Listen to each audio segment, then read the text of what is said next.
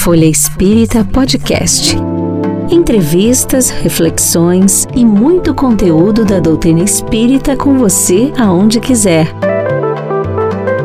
Uma produção, editora FE e Grupo Espírita Caibar Schutel.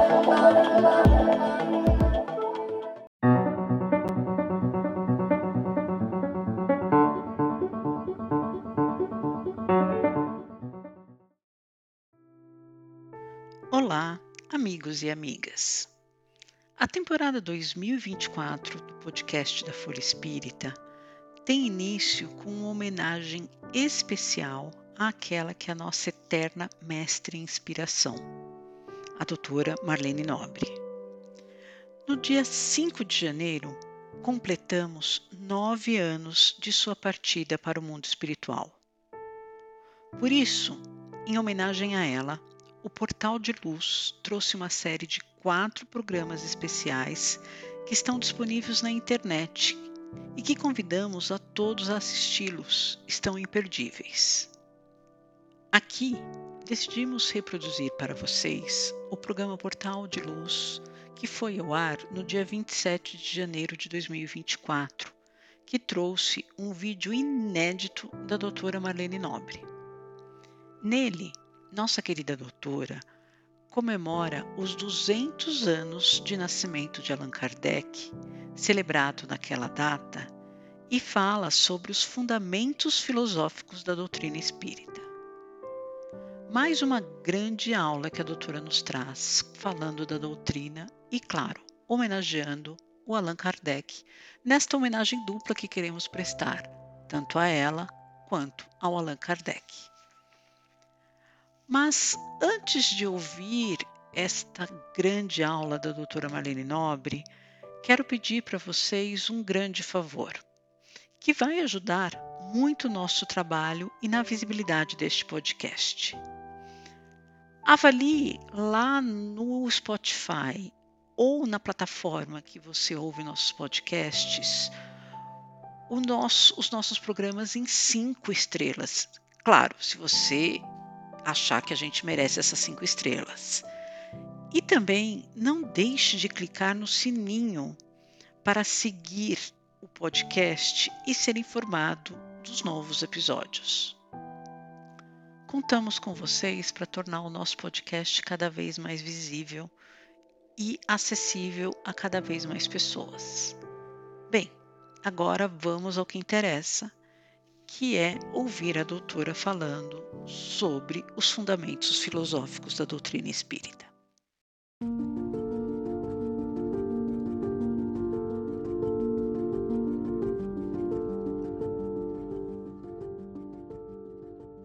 No dia do aniversário, professor Allan Kardec, nossa singela homenagem.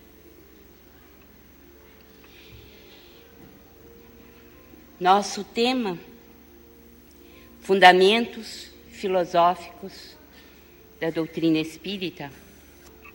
O uso da palavra propiciou ao homem primitivo o desenvolvimento do pensamento, a tal ponto que se criou um oceano de energia sutil. Através deste oceano de energia mental, a conexão se deu entre as consciências encarnadas e desencarnadas, de modo que desde o princípio o mundo físico comunicou-se com o extrafísico. No entanto,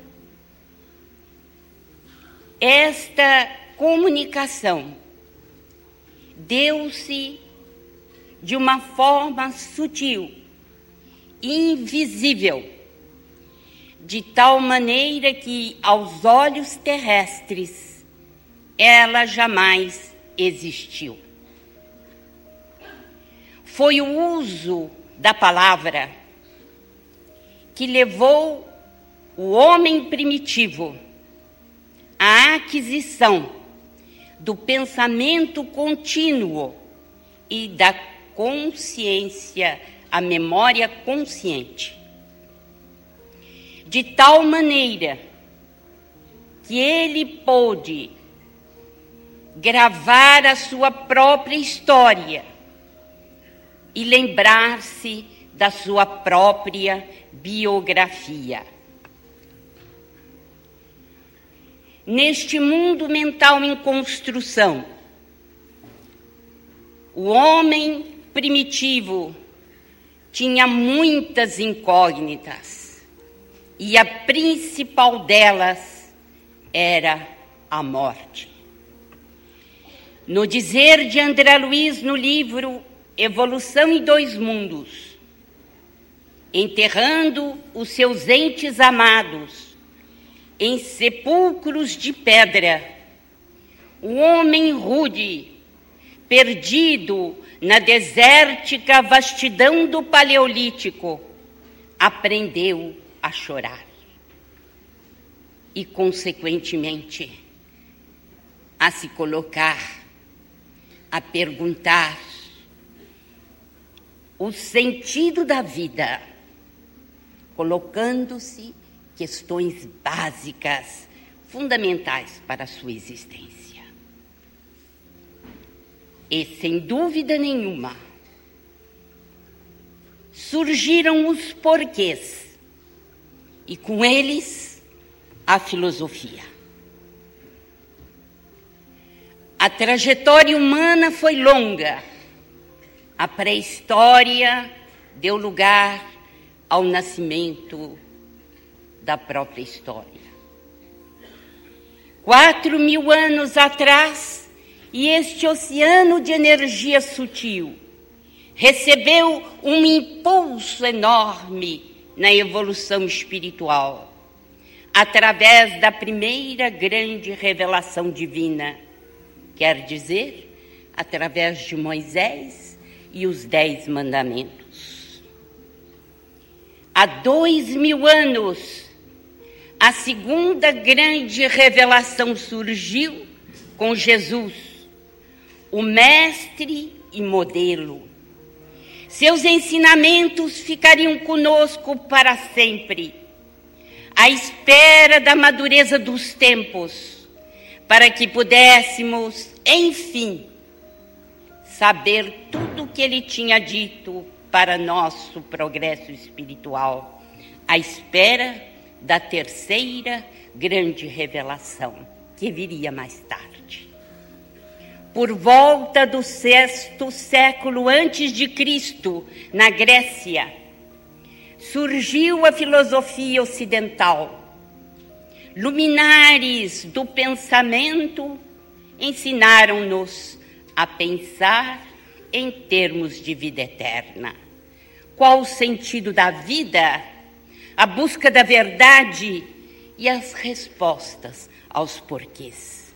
Sócrates e Platão, sem dúvida, foram os grandes luminares antes do Cristo a trazer-nos material de reflexão.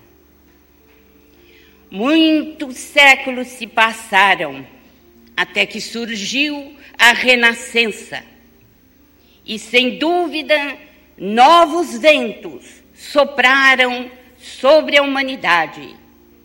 E neste mundo, neste oceano imenso de energia sutil, a matéria mental foi alimentada por algo superior o egoísmo cruel encontrar, enfim, um paradigma distonante.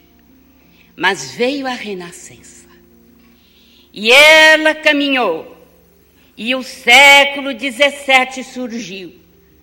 E então a filosofia, que na verdade reunia todos os ramos do conhecimento puro, passou a ter alguns deles reunidos em uma outra matéria, a ciência. Contribuíram para isto Descartes e Galileu, além de muitos outros gigantes do pensamento. Mas era preciso pensar por si mesmo. Era necessário que o povo não deglutisse tudo sem análise. Por isto surgiu a vez do iluminismo do século das luzes. E aquilo que Kant apregoara, o pensamento da maioridade, que o homem não devia ser tutelado, que deveria pensar por si mesmo, era a maturidade, a maior pensamento que ele pregava. Mas competia aos iluministas trazerem para o povo esta mensagem direta do pensamento não tutelado, da maioridade do ponto de vista mental. E Montesquieu, sem dúvida nenhuma, foi um dos luminares do iluminismo para nos trazer a independência. Na verdade, o plano espiritual trabalhar enormemente no sentido de enviar os luminares do pensamento, como Voltaire, Diderot, D'Alembert, Rousseau e o próprio Montesquieu, para que eles auxiliassem o povo a pensar, a não aceitar sem antes analisar pela razão. Diz-nos Emmanuel, em A Caminho da Luz, o espírito guia de Francisco Cândido Xavier.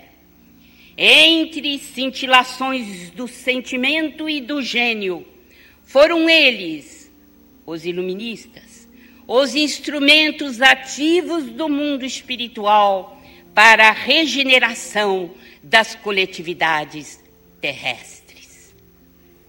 Sem dúvida, nós podemos detectar que a tarefa que competia a eles foi bem realizada. Paul Azar diz-nos que o iluminismo foi, sobretudo, o século da crítica, a época da, do questionamento. E Burns nos diz que a construção da razão predominou sobre a fé. Apregoaram eles a queda do dogma e, sem dúvida nenhuma, partiram para a religião natural, aquela que nasce da razão, a razão que ilumina a fé. Mas eles pretendiam e conseguiram abalar o direito divino utilizado para sub, subjugar pessoas, pensamentos, nações, como vemos, infelizmente, no quadro, a mostrar-nos a tarefa da Inquisição, queimando criaturas que pensavam por si mesmas. Mas estava reservada a Allan Kardec, pela espiritualidade superior, uma tarefa ímpar a ser desempenhada em seguida ao século das luzes. A Allan Kardec competia reorganizar o edifício em ruína da crença. Diz-nos Emmanuel exatamente assim. Competia ele trazer algo que elevasse a fé novamente, agora baseada na razão, a célebre fé raciocinada. Vejamos agora qual o quadro filosófico da época de Kardec, no século XIX, portanto. Diz-nos Emile Breillet que podemos dividir o século XIX em três fases. De 1800 a 1850. Uma floração de doutrinas amplas e construtivas. As doutrinas católicas que Mestre Bonal constroem em reação contrária ao século XVIII. As metafísicas alemãs post-kantianas as de Fichte, de Schelling, de Hegel, do qual o espiritualismo de Victor Cousin é uma imitação. As doutrinas sociais dos Saint-Simonianos, de Comte e de Fourier. Enfim, eram os primeiros 50 anos do século XIX, em que havia naturalmente uma reação do pensamento católico a crítica implacável dos iluministas. Os filósofos buscavam reconstruir novas, novos edifícios, apenas esboçados no século XVIII. Fermentavam novas ideias para os relacionamentos sociais. Por isso, por tal razão, surgiram as teorias de Saint-Simon, Comte, Fourier, Proudhon. Mas era a Allan Kardec que estaria reservada, sobretudo, a reconstrução da fé. Vejamos agora exatamente o que ele encontrou a partir de 1850 na análise esclarecida de Émile Breillet de 1850 a 1890 aproximadamente.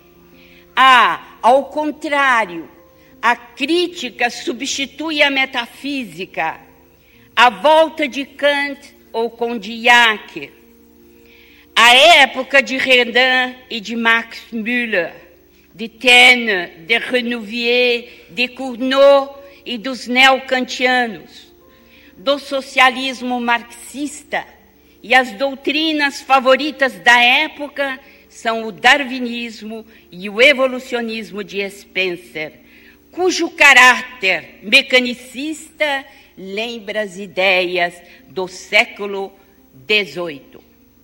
Sem dúvida, Emile Breillet fala em um terceiro período a partir de 1890 mas não vamos poder nos deter nele exatamente pela exiguidade de tempo.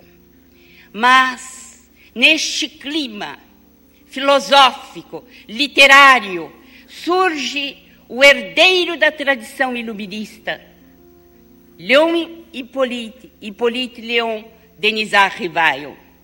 Ele é o herdeiro da tradição iluminista, sem dúvida alguma, com a religião natural mas no dizer de um espírito amigo no livro Obras Póstumas, o espiriti ele, o espiritismo, instituirá a verdadeira religião, a religião natural, aquela que parte do coração e vai direto a Deus, sem deter-se nas franjas de uma soltana ou nos degraus de um altar. Era esta a missão básica de Kardec. Por isso, ele aliou a razão aos fenômenos paranormais e sobrepujou-se à religião natural dos iluministas. Sim, porque ele partiu da experimentação, partiu da ciência, partiu dos fenômenos mediúnicos ou paranormais e fundamentou a filosofia espírita nos seus trabalhos. Ele introduziu essa investigação experimental na ciência do homem, acatando, inclusive, a sugestão de David Hume. Então, introduzindo essa investigação experimental na ciência do homem, ele partiu de experimentação e observação os dois suportes, as duas alavancas que permitiram a ele extrair a filosofia científica, a base do Espiritismo. Nós podemos ver que o Livro dos Espíritos não é um tratado clássico de filosofia. No entanto, ele trata de todo o cerne da filosofia. É Leon Denis quem nos lembra que o Espiritismo traz respostas para todas as perguntas básicas do ser humano. Quem somos? Da onde viemos? Para onde vamos? Ele próprio, Leon Denis, trouxe-nos trabalhos extraordinários no campo da filosofia, explicando o que a doutrina espírita nos trazia como é, questionamento, mas, sobretudo, como respostas aos nossos porquês. Vejamos agora os fundamentos da doutrina espírita, do ponto de vista filosófico. Vemos em toda a obra que Allan Kardec situou em primeiro lugar na sua obra Deus, a existência dele. Situou-o no frontispício, no primeiro capítulo do Livro dos Espíritos, no primeiro capítulo de A Gênese. Mas advertiu-nos assim como fizeram os espíritos, de que ainda nos falta o sentido próprio para compreendermos Deus. No entanto, Ele está na origem de todas as coisas. Ele é o Criador, aquele de onde se originam as substâncias, as energias, o espírito, o corpo físico e tudo mais que nos serve de instrumento. E compreendemos na questão 27 do Livro dos Espíritos que do seu pensamento surge o fluido cósmico, aquele do qual são tiradas todas as formas de energia ou de matéria. Ainda estudando a questão número 27 de O Livro dos Espíritos, compreendemos que este fluido universal, esta matéria elementar, este fluido cósmico é o pensamento divino. Dele e por ele e com ele, tudo se origina. A matéria produz uma curvatura espacial, uma condensação. Existe um meio que é o campo quantizado, gerador de quantas, mãe das formas, enfim, energias condensadas. Temos, portanto, que o aparecimento da matéria é produto de uma curvatura espacial de uma condensação espacial. E que este meio, que é quantizado, é, na verdade, o gerador de todas as formas. Aprendemos com os espíritos que não há descontinuidade, não existe o vazio. Segundo Einstein, vemos que o Espiritismo traz um pioneirismo científico de primeira, porque com Einstein aprendemos que o campo é a única realidade e com os espíritos o vazio não existe. Ele é constituído de matéria que desconheceis. Aprendemos, assim com eles, que pela condensação da matéria disseminada no espaço, na questão 39 de O Livro dos Espíritos, formam-se os mundos.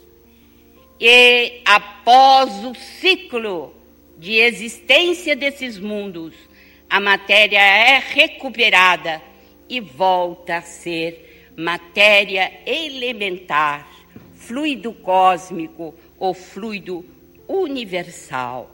Não existe, pois, o vazio.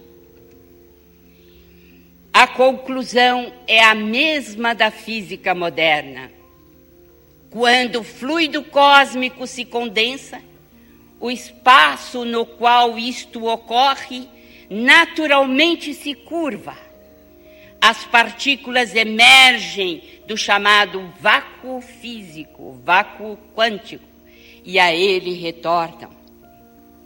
Impossível assim distinguir, na essência, massa e energia, matéria e espaço, espaço e tempo. Como dizem os espíritos, coisa alguma é o nada, e o nada não existe. Ainda na questão 27 e outras do Livro dos Espíritos, retiramos fundamentais ensinamentos para compreendermos o homem e o universo. A matéria cósmica é imponderável, dizem os espíritos na questão 29.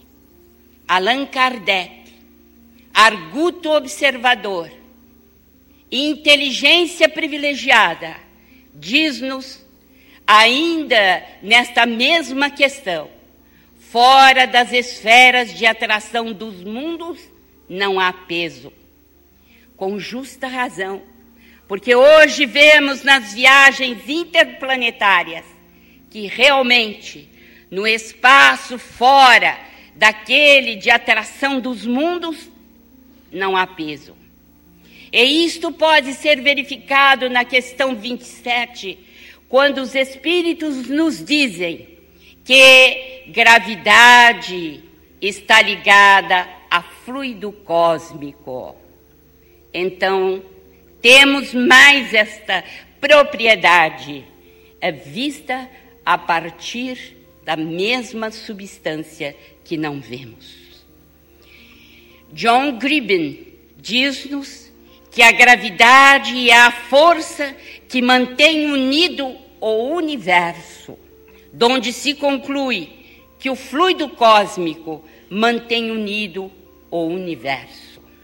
Vemos aí tantas informações antes do século XX, quando houve a grande revolução na física. Outro princípio básico, imortalidade da alma. Foram as experiências mediúnicas, os experimentos de Allan Kardec que demonstraram a imortalidade da alma. Ele coletou respostas do Espírito da Verdade, desvelou as várias dimensões do plano espiritual e concluiu que a consciência antecede e sobrevive ao corpo físico. E o que observamos é que, recentemente, com a obra de André Luiz, pudemos elastecer o pensamento e compreender ainda mais esses mundos que estão à nossa volta.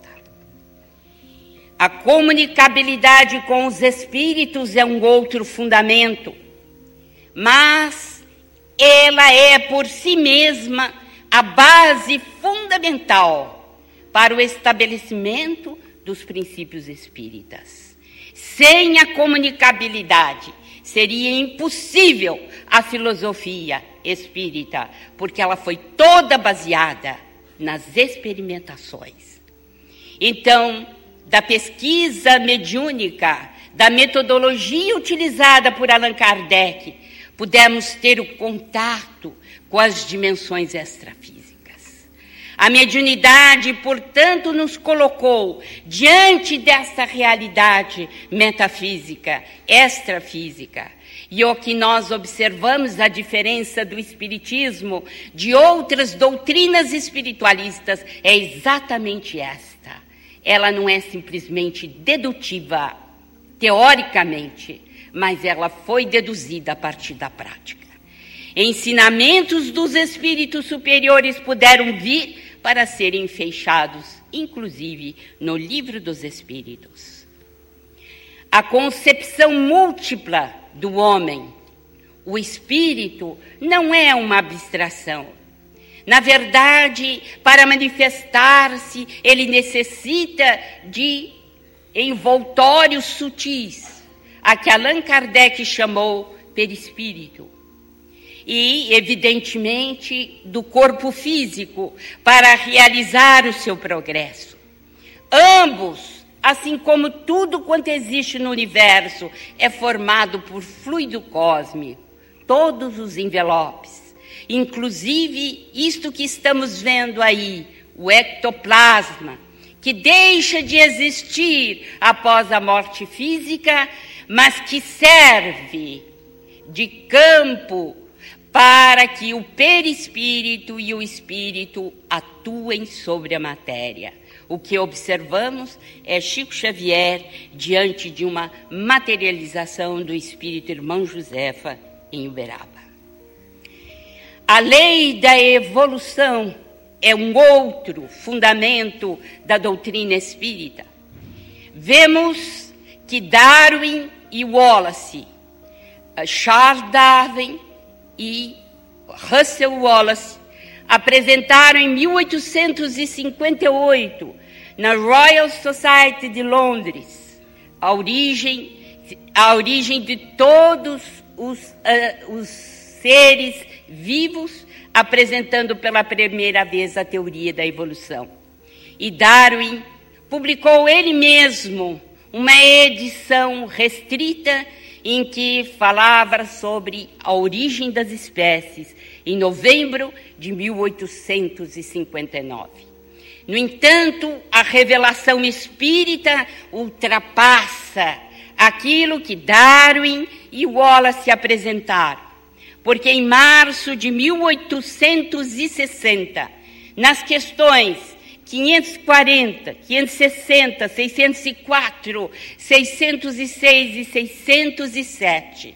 Os Espíritos nos dizem muito mais do que eles disseram, porque Darwin só incluiu o homem na evolução a partir de 1871, quando escreveu A Descendência do Homem. Mas os Espíritos já diziam que desde o átomo ao arcanjo completamos seguidamente uma longa história evolutiva. E aproximamos-nos da descrição do universo proposta por Teilhard de Chardin e, evidentemente, os mais recentes seguidores, Jean Charron e Henry Stepp, e que nos demonstraram que é impossível ver o universo sem a par, ou a partir do próprio homem. O que observamos é que a lei da evolução traz naturalmente, como uh, consequência lógica, a reencarnação. E, obviamente, a reencarnação fala-nos de livre-arbítrio, da dependência dos nossos atos que é impossível a lei do progresso atingir-se à perfeição sem a reencarnação. Dos unicelulares aos pluricelulares até o homem. Mas os espíritos se referem também a uma pré-vida inorgânica nos seres inorgânicos, porque os espíritos se referem do átomo ao arcanjo. Portanto, eles se referem a um período pré-biótico, antes do aparecimento da vida, em que já se inicia a escalada evolutiva. Tivemos no Dr. Banerjee da Índia mil casos pesquisados de reencarnação. Do Dr. Hernani Guimarães Andrade, que está mais à frente, tivemos 75 casos e o seu livro é, exemplar Reencarnação no Brasil e também Renasceu por Amor. E o doutor Ian Stevenson, da Universidade de Virgínia, nos Estados Unidos, com 2.600 casos pesquisados, sendo os seus dois alentados volumes Reincarnation and Biology, um verdadeiro tratado oferecido à ciência e que está ainda para ser pesquisado e difundido. Evidentemente, a reencarnação e a lei da evolução contém a lei de causa e efeito. A todo efeito equivale uma causa. Existem contas individuais e coletivas. Assim sendo, povos, raças, estados, instituições, tudo se submete à lei de ação e reação. Porque tomamos tudo do Criador e devemos a Ele a restituição em obras de amor. É a lei de causa e efeito que nos diz sobre a causa das aflições, que nos dá a ideia da justiça divina, que nos faz amar a Deus justo, soberanamente justo e bom. E nas questões 685, 813 e 889 de O Livro dos Espíritos, os instrutores nos chamam a atenção para a responsabilidade social que temos, uns para com os outros. Pluralidade dos mundos habitados. Este também um dos fundamentos da filosofia espírita. Foi Allan Kardec e os espíritos instrutores que nos deram a ideia exata daquilo que Jesus quis dizer: há muitas moradas na casa do meu Pai.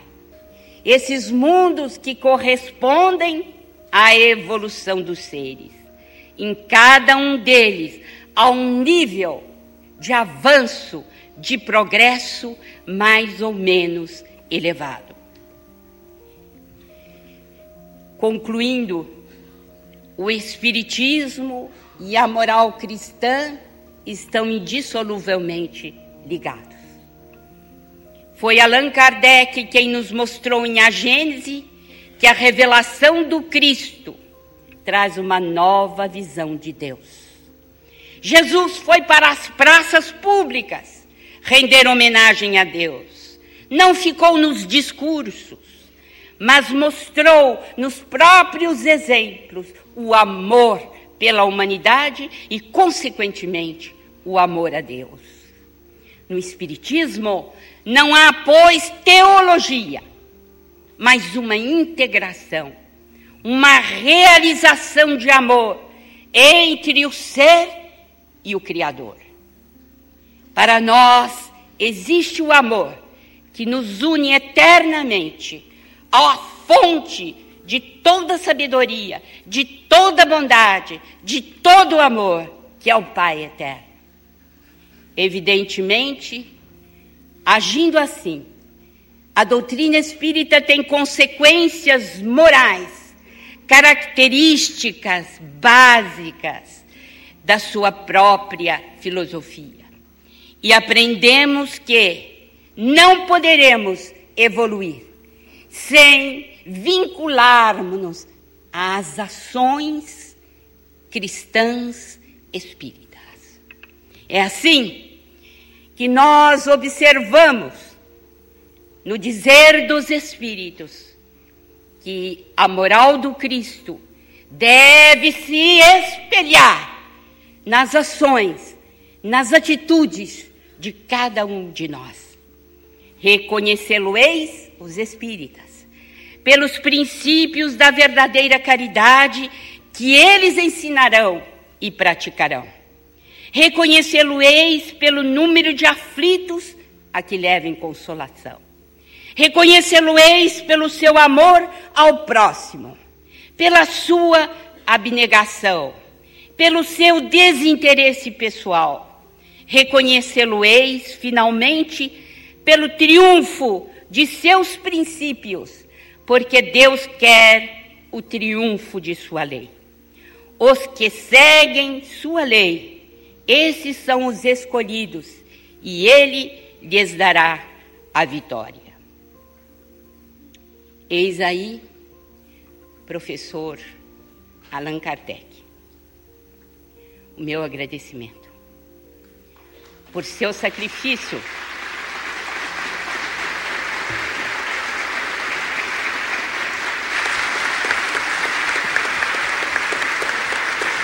Por sua luta, por tudo quanto de maravilhoso o Senhor trouxe para nós. Muito obrigado, professor Allan Kardec.